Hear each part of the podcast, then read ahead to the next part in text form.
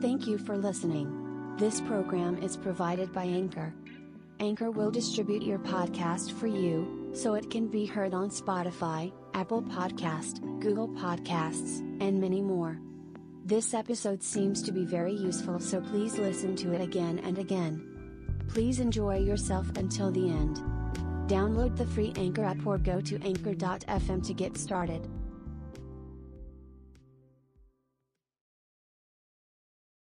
今回の質問です。お金は汚いもの。お金持ちは悪いというイメージが抜けません。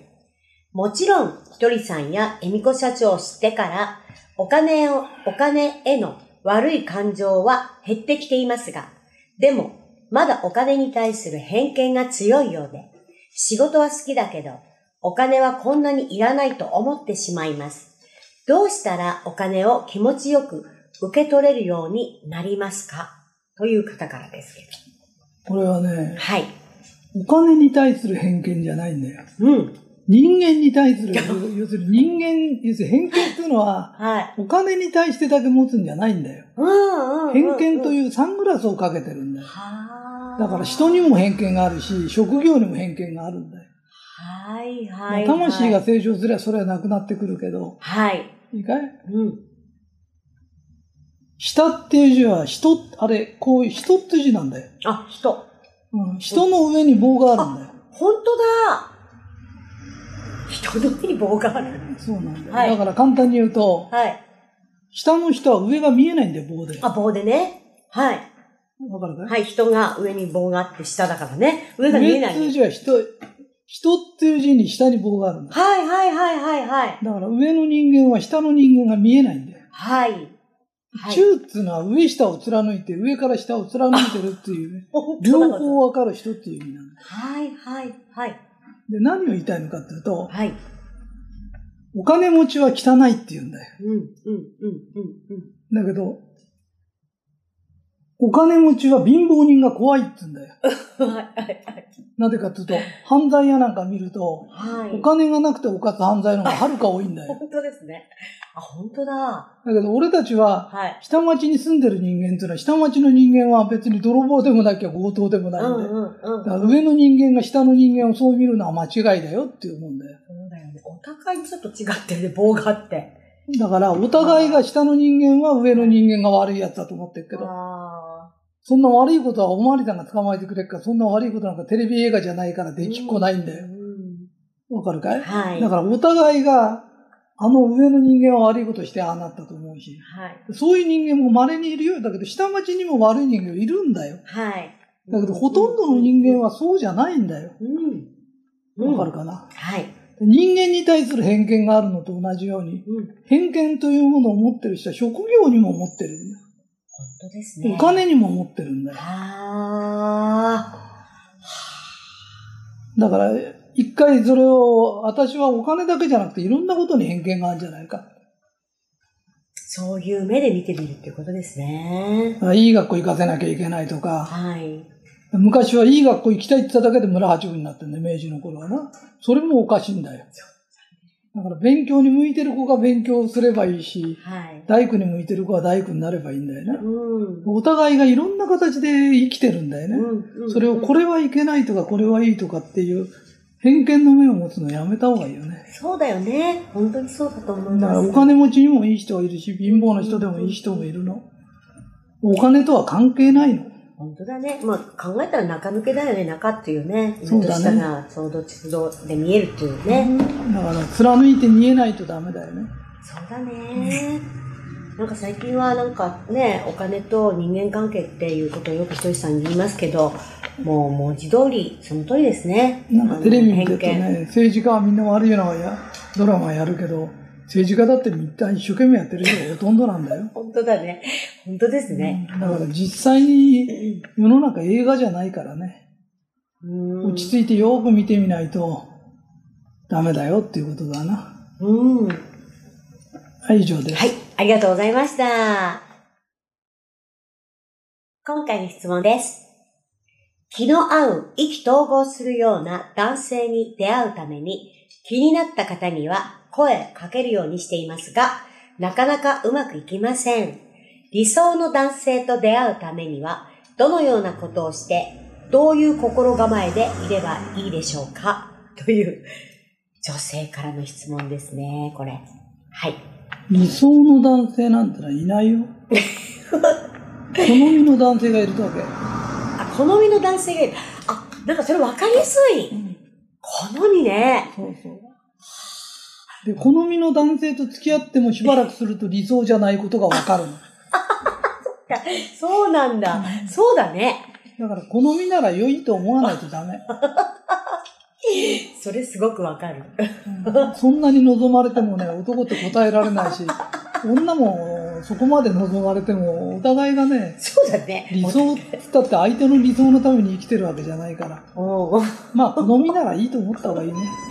好みとかタイプでね、活かしていただくしかないですね。どんな好みでも理想じゃないってことはすぐわかる。それ、すごいけど。うん、本当その通りだね。もう本当にその通り。そこで、そこで妥協ではないんだけど、そういうものだと把握しといた方がいいってことですそうね。だね。うん。そっか。理想って言ったってね、あなたの理想ってどんなタイプだよね。で、その描いたものの人が出てくるかっていうと、それまたすごい高望みになっちゃうよね、きっと。そうだね。そこに自分が追いつけるかどうかっていうこともあるでしょうね。うん好みであったらい良しとするしかないですよね。うんそれで100点だね。それで、好みでも、やがて理想じゃないことに気がつくん ですね。そう。1ヶ月もするとあ、ね。1ヶ月。早っわかりました。はい、ということでね。ということで、それぞれの妥協線も持ちましょう。ははい、以上です。い、ありがとうございました。今回の質問です。私は今、派遣として、1日5時間程度働いています。自分で言うのもなんですが、とても一生懸命仕事をしています。周りもよく働くと認めてくれます。しかし、何か心底充実感がありません。もちろん元気で働けることには感謝しています。これは私の心を正すべきでしょうか？それとも違う仕事をすべきでしょうか？ということなんですけどね。うんこれはこういうことなのね。はい。あなたは一生懸命やってるつもりだけど、あなたの実力はもっとあるの。あ、はい、はい、はい、はい。らもっと一生懸命やればいいの。はーい、はい、はい、はい。100の力のうち、まだ50ぐらいしか出してないの。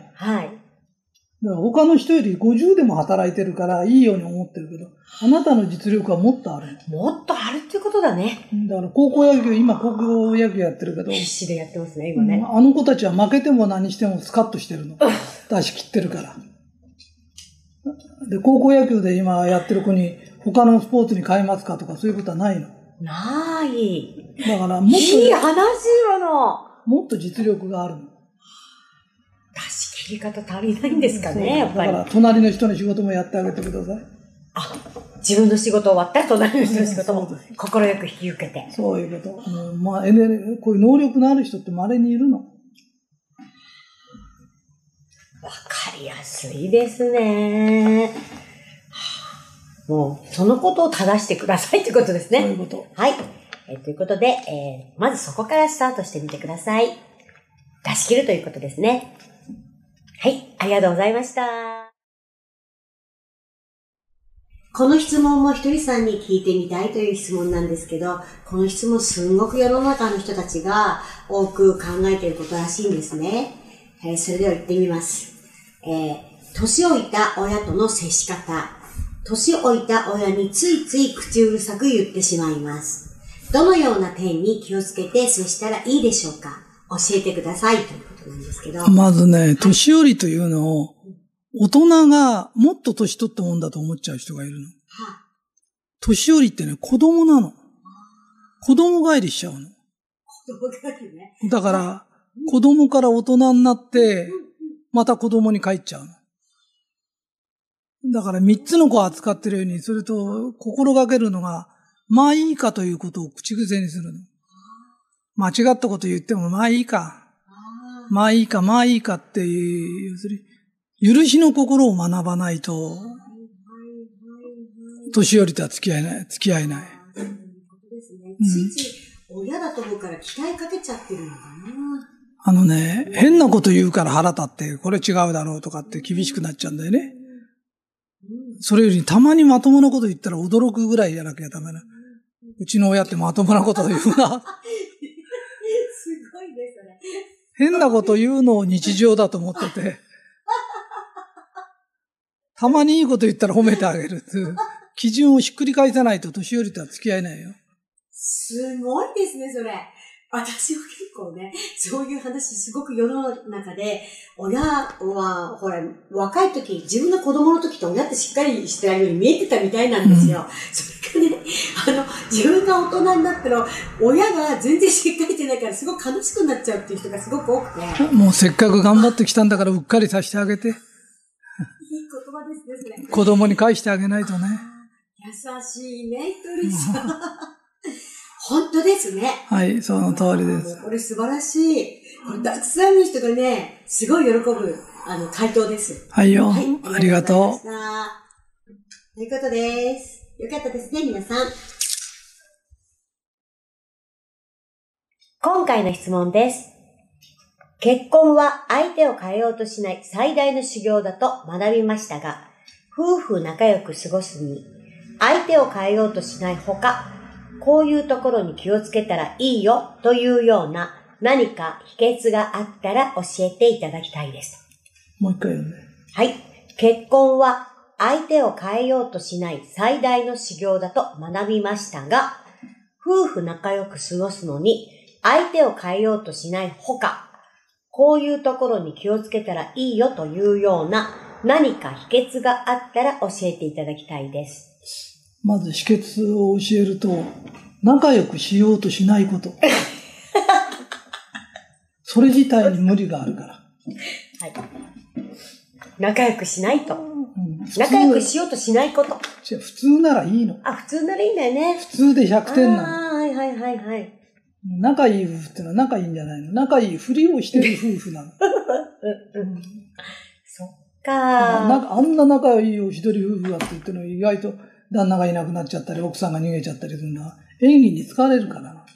ああ、そうだね。結構まあ芸能関係でもありますね。仲いいと思ったら意外に開けてみたら違ってたっていうのね。それは演技だからな。あのね。長くいれば友達感覚なの。うん、それいいね。仲のいい友達。あ、いいな、それ。はあはあはあ、秘訣は仲のいい友達になるってことだね。そっか。あとね、うん普通なら100点だと思ってた方がああ、もっともっとの、ね、望むより普通でいいんだいい。ね。そうそう。うん、うん、うん。あ、気が楽になると思いますね、この話。うん。はい、以上です。はい。ということです。あの、友達感覚でお願いいたします。これは、ひとりさんに特別に聞いてみたいという質問です。人の才能の見極め方、例えば子供の才能見つけ方や会社の同僚の才能の見つけ方を教えてくださいということですけあのど。ね、はい。この才能の見分け方ってよく言われ言われるんだけどね。はい、はい、はい。一回、恵美子さんが歌うまいっていうのは歌ってみて初めて分かったんだよ。はい、はい。顔見て分かるわけがないんだよ。駆け足が速いのもそう、仕事もそう。ちょっとやってみなって、やらしてみれば才能のあるやつっての分かるの？はい。だからやらしてみればいいの。やらないで発見発見する方法なんてあるわけがないの。それより見誤ってダメなの。二、三回やってみなって言うと、やらせると才能のある人ってのうまいの。うんで、そう、だから要はやらしてみれば誰でもわかるの。それをやる前に顔見て発見する方法とかって言ってっから時間がかかるの。顔見て分かったら時間がかからないように思うけど、それをそこまで見抜くのように一生かかったってできないから。やらしてみりゃいい。駆け足の速いやつは一回かけ出せば分かるの。やってみりゃ誰でも分かるの。世の中はね、シンプルにできてんのをね、難しく考える人がいるの。本当ですね。うん。うん以上ですか？はい、以上です。ありがとうございました。次の質問です。父の介護のため退職して家の仕事や土地の管理をしているけれど達成感がありません。どうすれば達成感が出るようになりますか？よろしくお願いいたしますということですけど。はい。あのね、人ってね、仕事で達成感を得るんだよね。それでね、親の面倒を見るのが正しいように思ってるけど、あの仕事してて介護の人でも何でも雇うとできるんだよね。だから、仕事とあれとよくこう、どちら介護と迷って取る人がいるんだけど、あの、仕事を選ばないとダメな人の方が多い。見ててみな。周りの人でも仕事を取らなかった人の方がダメになっちゃうの。自分の充実感ですかね。それで働いてお金でさえあればね、介護、あなたが面倒見なくたって介護の人の方が上手だから。プロだから。ですね。うん。だと思うよ。はい。あ、なんかそれすごい理解できるなうん。うん。わかりました。はい。はい、以上です。わかりました。今回の質問です。人事異動で言葉のきついパワハラ気味の上司と自分の領域を決めてさっさと帰る後輩たちに囲まれ仕事でパンクしてます。一度課長に話しましたがあまり配慮されず心身ともに疲れ果てています。もっと現状を把握して何とかしてほしいのですがどうしたらいいですか？あのね、はい答えになってないかもわかんないんだけどね、はい、仕事ってね、うん、自分の持てる力の7割でやるのが一番いいの。はいはいでそれ以上でやるとくたぶれちゃうか、はい、例えば芸術作品でもなんでもね、こう危機迫ってるのってあるんだよね。はいはい、それってやりすぎなの。何でもそうだけど遊びの部分がないといけないの。だからあなたも若い人がどうのこうのって言ってないで、あなたが壊れそうになっちゃってるのは、7割以上の力を出しちゃうからなで、7割じゃできないと思うけど、7割でやってる方ができるの、仕事って。はい、はい、はい、ゆとりです。うん、だから大体うまくいってる人とか、いつまで仕事しててもくたぶれないで平気な人ってのは、7割でやってるの。で、本当のことをもっと詳しく言うと、人は7割が最高なの。それ以上は出ないようになってるの。で、それを100%出し切らなきゃいけないっていう気持ちが、気持ちを潰しちゃうの。7割でやれることがベストなの。うん、覚えておくといいよ。はい、以上です。はい、ありがとうございました。じゃあ、ひとりさんね、今回の質問の中でも結構あったんですけど、あの、人は7割でいいのにね、7割以上出しちゃう人たちっていましたよね。そういう人ってどういう、どうしてそういう風になっちゃうんでしょうね。うん、つよりね、はい、全力を出し切らなきゃいけないと思ってるだけなの。ででね、はい、全力は出ないようにで作られてんの？うんうん、私たちがね。うん、そういう簡単に言うと、あのー、火事場の馬鹿力みたいのっていうのは、人間ってのは力があるんだけど、そんな力しょっちゅう出してると壊れちゃうようになってんの。だから、最高の力は出ないようになってんの。それを出せ出せ出せ出せ言われて育ってから、出すことが最高だと思ってるけど、本来出ないものを出そうとしてる。出そうとしてるだけなの。で、勝手に壊れちゃうの。そういう人多いですよね、7割の力でいいんだったからって人は手抜きはできないの。ただ7割の力でできるんだっていう心のゆとりなの。壊れるのは心だから、体今壊すやつってあんまりいないから、そこまで働けていないから。とりさんのその言葉、すごく心軽くなりますね。うん、あの、みんな100%出そうとしてるんだよね。だから100%出してるつもりだけど7割しか出てないの。とんでもない力ってのは人間にはあるの。それってのは神の領域だから、よっぽど困った時にしか使っちゃいけないものなの。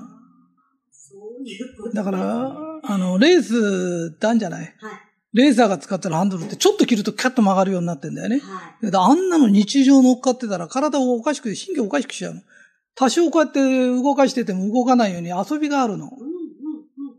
だから、俺たちはレーサーではないの。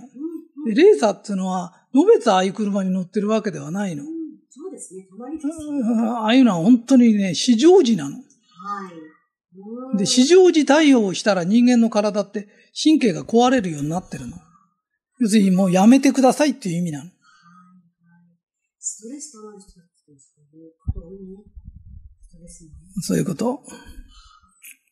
7割で十分に出し切ってるんですね。そう、7割で最高だと思ってなきゃいけないの。はい。この話はすごく勉強になります。はい。今回の質問です。今、新人を教えていますが、なかなか素直に聞いてくれません。指摘すると必ず言い訳が返ってきます。良いところを見ようと気をつけていますが、気づいたら悪いところばかりに目がいってしまいます。教えてあげたい気持ちと、教えるのを諦めようと思う気持ちと迷っています。どう自分の気持ちを持っていったら良いのでしょうか？という質問ですけど。うーんとね、こういう問題ってね、例えばね、うちの若い人はこういうで人だとか、うちの親役はこうだとかっていろんなこと言う人いるんだけど、あの、完璧な環境を与えられてる人っていないんですよ。で、どこの若いのもそういうことなの、今の人ってのは。そこをどうやったら分かって使えるのか、どう言ったら言い訳するんじゃなくて、まあお前がこういう言い訳するのは分かってんだけどさ、前俺の話も聞けやとかって、言い方変えるとか、どうしたらいけるかっていうことを考えると、自分の魂の成長にもなるし、相手のにもなるんだよね。で、そこをなんとかするのが上役の仕事なんで、で、難しいって言うけど、難しいからやりがいがあるんで、ゲームのように楽しくやんないと壊れちゃうよ。ああの、7割の力でやってみな。あ、そうだね。そうこの方もそうですね。真剣にやりすぎるから、で要するにね、100の力を出し切るから、そんなこと持たなくなっちゃうの。ゆとりがないんだよね。うん、そうか。うん。だから自分のやることにゆとりを持って、はい。長いスパンでやる気になると答えって出てくるよね。ありますね。素晴らしいですね、ひとみさん。はい、以上です。はい、ありがとうございました。これもひとりさんに質問です。これから子供が社会人として仕事をする上で一番大切にしなければならないものは何かまた、どんなビジネスが今後は流行っていくのでしょうかというね、親心の方からの、そうだね。えーじゃあ、俺も親心で答えるからね。はい、あのね、はい、仕事で一番大切なことはね、お金が儲かるということなの。でみんな、よく、このことを分かってない人がいるんだけど、仕事とはお金儲けなの。わかるかね？手段が違うだけなの。だからストリッパーってのは裸になるのが手段で、仕事はお金儲けなの。で手段が裸になることなの。おまわりさんってのはおまわりさんという職業があるんだけど、目的はお給料をもらうことなの。わかる？おでん屋さんっていうのは、仕事はお金儲けなの。手段がおでんを売ってるの。より儲かるために美味しいものを作るっていう。で、人は、儲からないとやっていけないの。どんなに好きな仕事でもお給料もらわないとやっていけないの。なおかつ家族を養ってとか、子供を養うってことができないの。で、仕事で一番大切なことは、お金が儲かる。それで、どんな手段で儲けますかって言ったとき、自分のはこういうことをしたい、ああいうことをしたいって、この順番を忘れちゃいけないの。人生金じゃないとかってめちゃくちゃなこと言うけど、金じゃないんだとしたら、か ガソリンなしで車が走りますかって言ってんのと同じで。うん、そのことを、そんな簡単なことを間違えちゃう人がいるから、はい。気をつけなきゃいけないよってこと。そうですね。そういう人多いですよね。うんそれからうん、これからどんなビジネスが当たりますかっていうのは、あなたに向いてることじゃないとわからないの。俺に向いてることとあなたに向いてることと違うの。はい。うんすごいそれ。だからあなたに向いてることで儲かりそうなものに挑戦して何回でも成功するまでやるしかないの。向いていることですね。で向いてなければできないの。そうだね。本当ですね。だからあなたに向いてることで自分はこれが儲かりそうだということを探してやらなきゃダメなの。あの、どの競馬買ったら当たりますか？って言ったってそんなの教えてくれる人いないの。そうですね。どんな有望ですよと、これから IT 産業が有望ですよって言われたって、俺みたく携帯電話もかけたことない人がいるんだよね。そういう人には向かないよね。だからあなたに向いてるものを探すの。そこからが仕事の始めなの。起業するってそういうことなの。ですね。うん。向いてるかどうか。まあ、好きかどうかもあるかもしれない、ね、そうだね。まあ、大体向いてることは好きだよ。そうだね。うん、うん、うん。向いてるから好きで、どんどんやっていきたいっていう感じだもんね。そうだね。世界が広がるっていうかね。そうだね。そこにお金も稼ぐが入れるんだよね。うん。うんうんうん、で、よくね、毎日つまんない仕事を 通っててブツブツ言ってる人とかいるじゃない。それに向いてるの。なんか努力するんだとしたら毎日毎日通って面白くない仕事でもブツブツ言いながらやってることに向いてるの。でも本当に向いてなかったら、本当に向いてなかったらやれないから。で、それって才能なの。面白くないのに仕事に明日も行けるという才能なの。だからその人はすごいものを持ってるの。すごい、テレさん、それ。だから大切にして、俺すごいの実は持ってんだよって気がついたとき、輝き出すの。普通の人間だったらこんなつまんないことやってられないぞって。つまんないことをブツブツ言いながらでもいけるだけの、才能だと気がついたときブツブツ今度言わなくなっちゃうの。あ、面白いですね。うん、はあ、すごい、それすごいです。はい、以上です、はい。ありがとうございました。今回も、えー、素晴らしいお話を、えー、ひとりさんから聞けました。本当に幸せです。感謝します。はい、ありがとうございます。ありがとうございました。今回の質問です。神経を逆でるぐらい嫌なことをしてくる人が会社の同僚にいます。普段は周りには明るく笑顔で接していますが、自分にとって気に入らないことをした人に陰湿な嫌がらせや無視するなどします。その人のことを考えると、ストレスで神経がおかしくなりそうです。ちなみに僕は学生の時にもこういった人が近くにいて、その時ははっきりと相手にそういうことやめろと言えたのに、会社となると周りのことも考えずに自分一人がイライラしてしまいます。どう考えるのが一番魂の構造になりますか？今の答えなんだけどね、学生時代にちゃんと言ってた時はうまくいったんだよね。それの通りに会社でもやればいいんだよね。で、うまくいっていることは正しくて、いかないことは間違ってんだよね。そういうことする人ってね、子供の時からね、親の前でふてくされたりなんかすると、親が機嫌取ってくれるところに生まれちゃった子に多いんだよね。で、この人が学生時代は、それが言えたのに言えなくなったのは、親か親戚の人かなんかで、学生と会社は違うぞとか、みんなと仲良くしなきゃダメだぞとか、嘘を教え込まれたんだよね。で、それを信じ込んじゃったの。で、簡単に言うと、うまくいかないことは間違ってるんだよ。人付き合いに会社も人間、あの、なんつうの？学生もないんだよ。間違ってたことは、これ、合ってると思ったけど、実践にやってみたらうまくいかないや。じゃあ改めようって。実際が正しいんだよ。うん。で人の意見は、それであ、その人がうまくいったの。だから間違いではないの。であなたはうまくいかないんだよね。だからあなたにとって正しいことを探すのが人生だからね。そういうことですね。そうだよ。はい。で、試しにやり方変えて言ってみればいいの。相手がずっとグー出してんのずっとチョキ出してて、どうして勝てないんだろうってって、パー出してみなって。前うまくいったんだから、そういうことやめてとか、感じよくないよとか、ね、なんか言われて根に持ってふてくされるのもよくないぞとか、それやめなとか、それ言うだけで全然人生違うし、前言えたんだから今も言える。そうですね。勇気になれば言える。言えるの。やってみな。ここに相談するより向こうにいいな。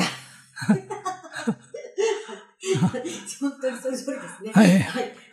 はいそうですね。はい。ありがとうございます。